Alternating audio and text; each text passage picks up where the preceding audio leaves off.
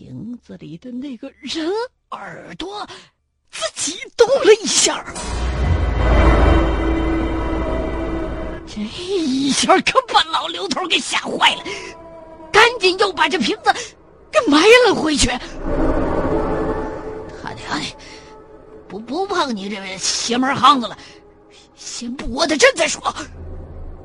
老刘头刚想再往下挖，忽然又觉得不对劲儿。按道理说，赵明川应该生活在清末民初的年代，那个年头应该没有密封这么好的玻璃瓶，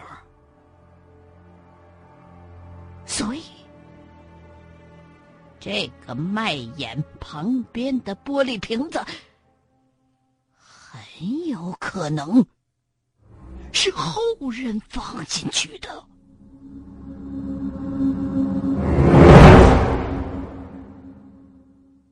想到这儿，老刘头和张国忠一样，立刻就联想到了赵坤成和他那个一去不复返的爹。但是，如果按照秦葛的分析，赵坤成和他老爹都没拿到传国玺，那既然没拿到东西，那放这些个玩意儿干什么用啊？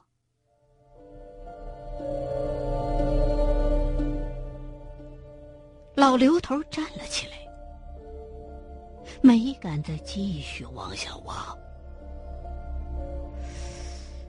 或者说，他们已经拿到了传国玉玺，十八名丁已经被破了。不对呀，刚才老哥仨连吭都没吭一声就被撂倒了，说明这个十八名丁阵还是余威尚存的，而且。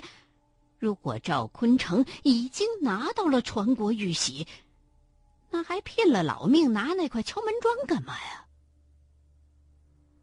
老刘头越想越乱。这个凭空蹦出来的瓶子，好像让当初所有顺理成章的假设，又开始前后矛盾了。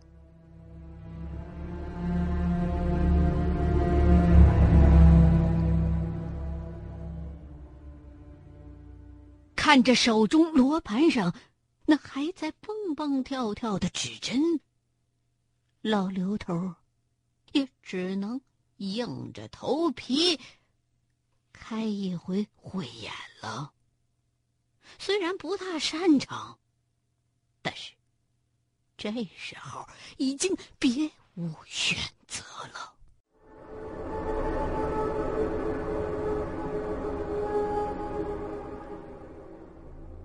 盘腿儿坐在地上，闭上眼，老刘头不断的深呼吸，以求平心静气。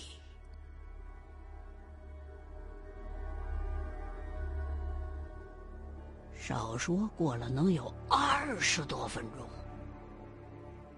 坐的老刘头腿都麻了，这慧眼才算勉勉强强的开开了。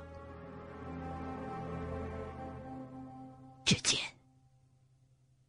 一团暗灰色的雾气集中在刚才埋瓶子的那个位置。而埋尸身的位置，并没有什么异常。看来，问题就是出在瓶子身上，而那些灰雾，又不像是一般的恶鬼，更像是一种仙的畜生散发出来的气息。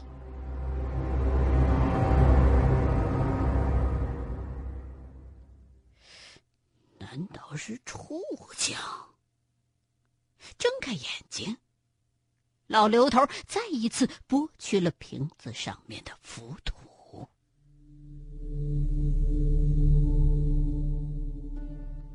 此时，在龙潭里头，张国忠又回到了赵坤成父亲的尸身旁边。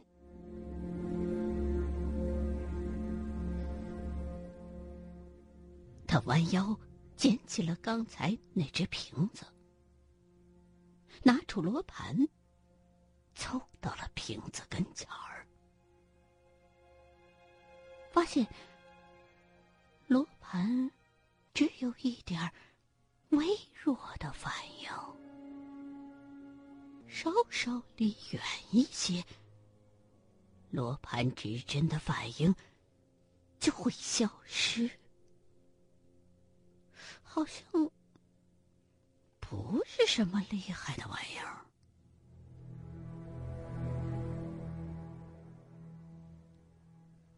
在枯骨的周围。找了半天，张国忠并没有什么新的发现，就索性把这四个瓶子都装进了包里。赵坤成的父亲当年带着的东西，说不准在接下来的旅程当中能起点什么作用呢？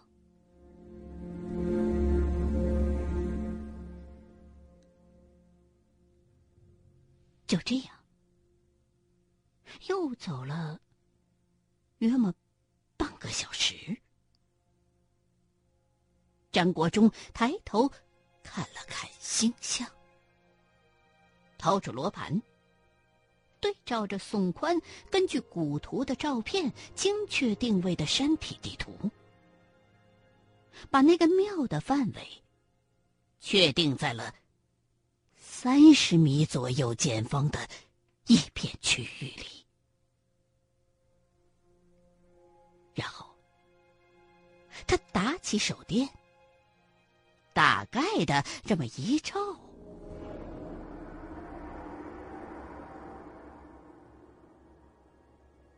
百分之百的野山窝子，没有任何人工修筑的痕迹。除了一棵半大不大的树之外，目力所及，全都是些荒草和乱石头，好像就只剩下那棵树有点鹤立鸡群的。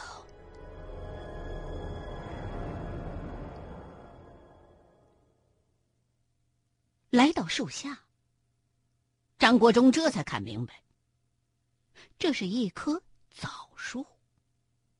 以前下乡在农村，不少社员都在自家院里种过的。不过，枣树，张国忠感到奇怪。首先，枣树长得慢。以眼前这棵枣树的粗细程度来看，少说也得有个五六十年的树龄了。这么多年下来，它开花结果的树周围，竟然没长出一棵树苗来。这说明，枣树的种子。在这片土地里，根本就不可能天然发芽。而且更古怪的事儿，就是这棵枣树怎么看都像以前社员院子里边种的那种家养品种，不像是山里头野生的。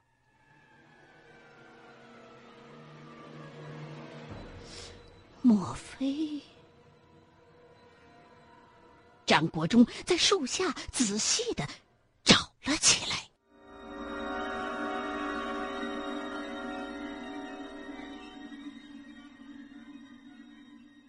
此刻，对于这棵枣树，唯一合理的猜测，就是这棵树是当年赵明川或者赵坤成的父亲种下的。起作用，很有可能就是作为藏宝地的坐标。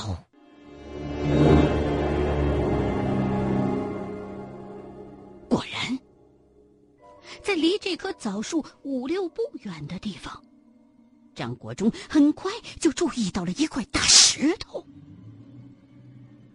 从外观上来看，这石头体积不小，但是用手试着这么一搬，竟然能挪动。显然，石头内部已经被凿空了。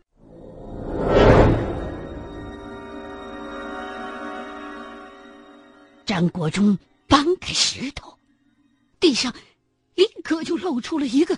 直径不到一米的黑窟窿，仿佛一口井一样，竖直的通了下去。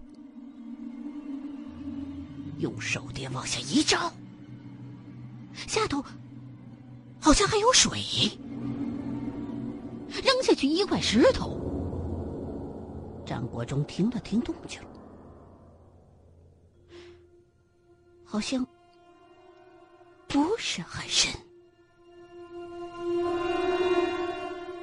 他从包里掏出绳子来，拴在了枣树的树干上，把匕首叼在嘴里头，顺着绳子缓缓的把自己给悬垂了下去。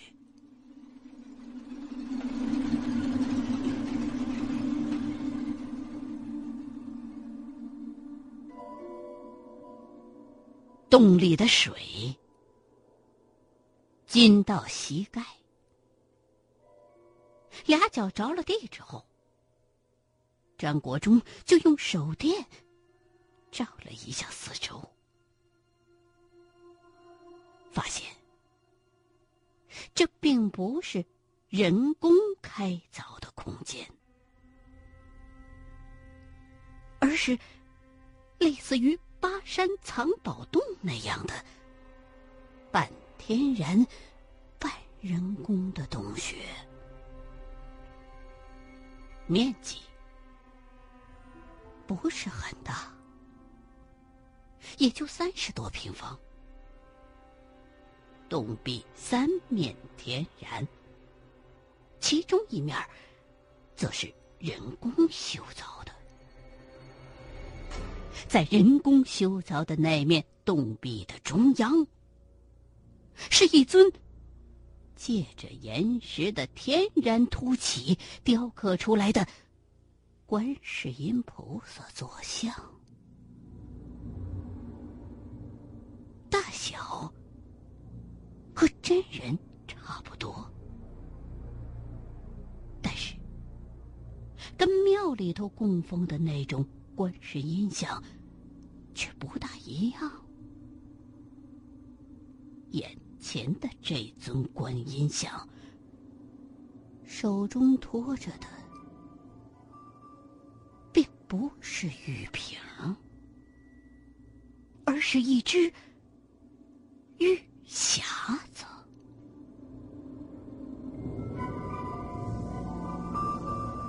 难道？盒子里边装着的，就是传国玉玺。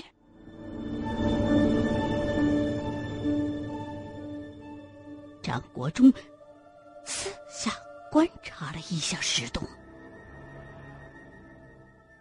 发现没什么其他可疑的地方了。但是，为了以防万一，他还是把绳子系在了腰间，这才小心翼翼的向那只鱼匣子走去。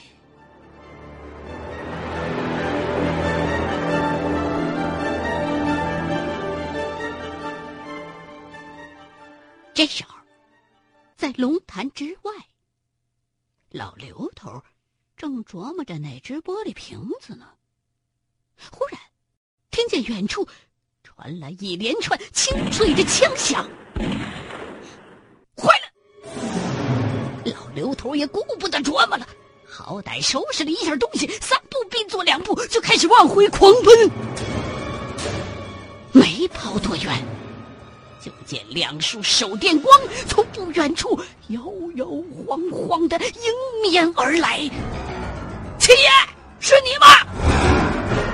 刘，对面的人显然是秦葛，喊了一声“刘”字手电光忽然一晃，发光点一下子就落到了地上，紧接着就是一声惨叫和好几声枪响。七爷。坚持住！老刘头想不通啊，秦哥他们所处的那个相对安全的草坑子，为什么也出事儿了？难道跟自己挖出来的那个瓶子有关？那那自己为啥没事啊？能看见手电光的地方，也就几十米远。以老刘头的脚力，没几步就窜到了跟前儿。他刚要伸手去扶秦哥，忽然，宋宽从后头呼哧带喘的跑上来了。别碰他！这时候的宋宽面目狰狞，对着老刘头就举起了枪。老刘头也不是吃素的，宋宽的手刚一抬，老刘头就下意识的察觉到了枪口的指向，条件反射一般飞出了手中的匕首。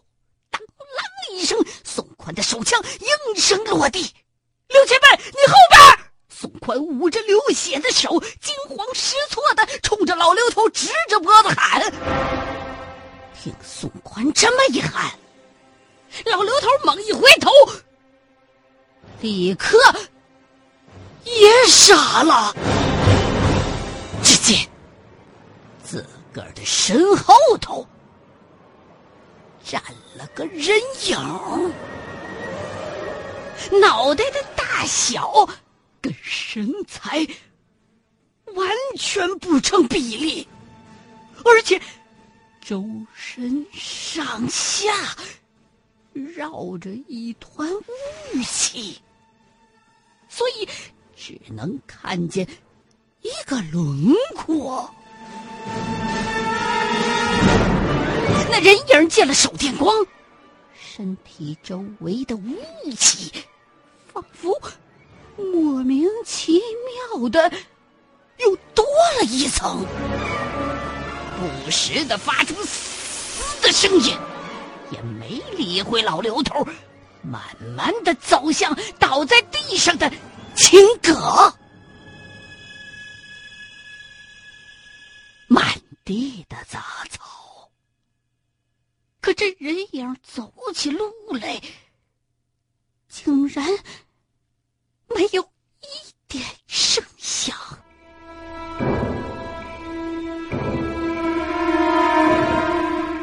眼瞅着人影朝这边走了过来，宋宽也顾不得手上的伤了，慌里慌张的从地上捡起手枪，照着人影，砰砰砰砰，就是一梭子子弹。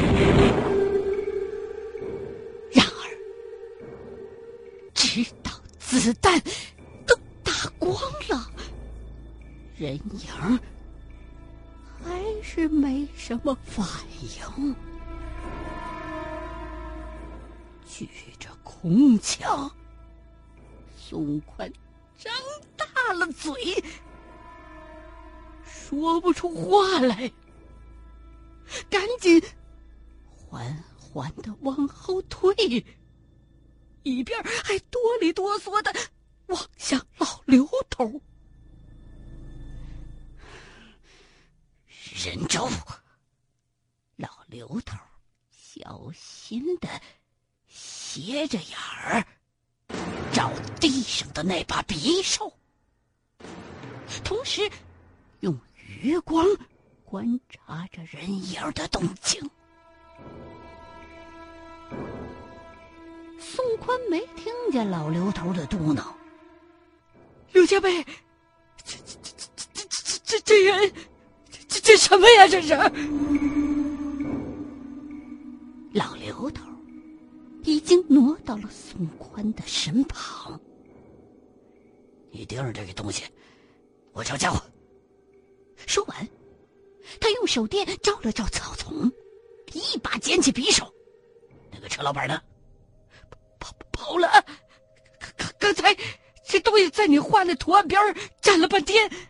怪我没沉住气，开了枪，那车老板就跑了。你先回到我画图的地方等我，我马上过去。老刘头用手一推宋宽。对了，那个车老板，要是再看见他，就喊他的名字，喊三遍不说话，就直接毙了。千万不能走出我画的那个图。